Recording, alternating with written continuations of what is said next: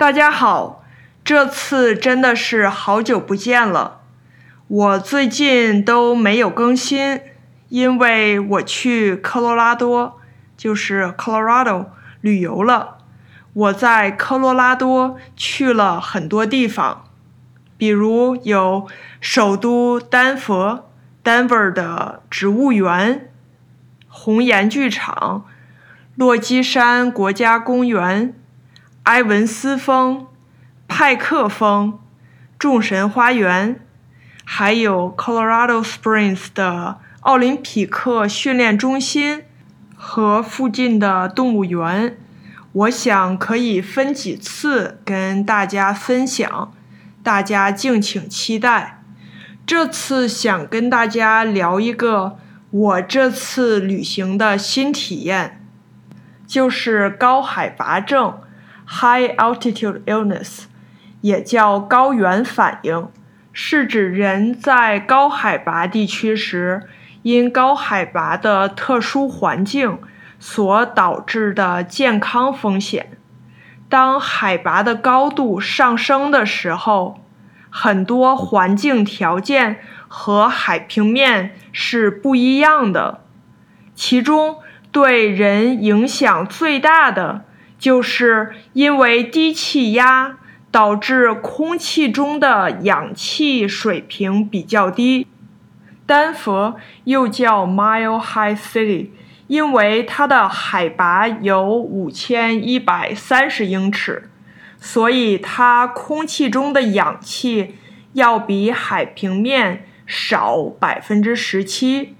但是丹佛毕竟不在高山里，所以我没有高原反应。我第一次明显体验到有一点儿高原反应，是在 Mount Evans。埃文斯峰，埃文斯峰的山顶停车场海拔是一万四千一百三十英尺，也就是四千三百零七米。我们停车以后又往上爬了一点儿，在爬的过程中，我就很明显的感受到耳朵后面有点疼。我的一个朋友反应更大，我们开车上山的时候，他就开始吸氧，到山顶都没有下车，而是坐在车里休息。在埃文斯峰的山顶，氧气的含量只有海平面的百分之六十，所以对于生活在低海拔地区的人。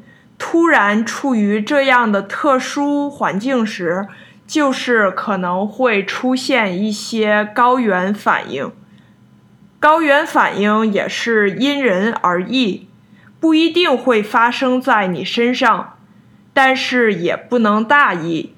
如果去高海拔地区，要注意身体的感受。爬海拔高的山的时候，要量力而为。如果身体不舒服，要及时下山休息。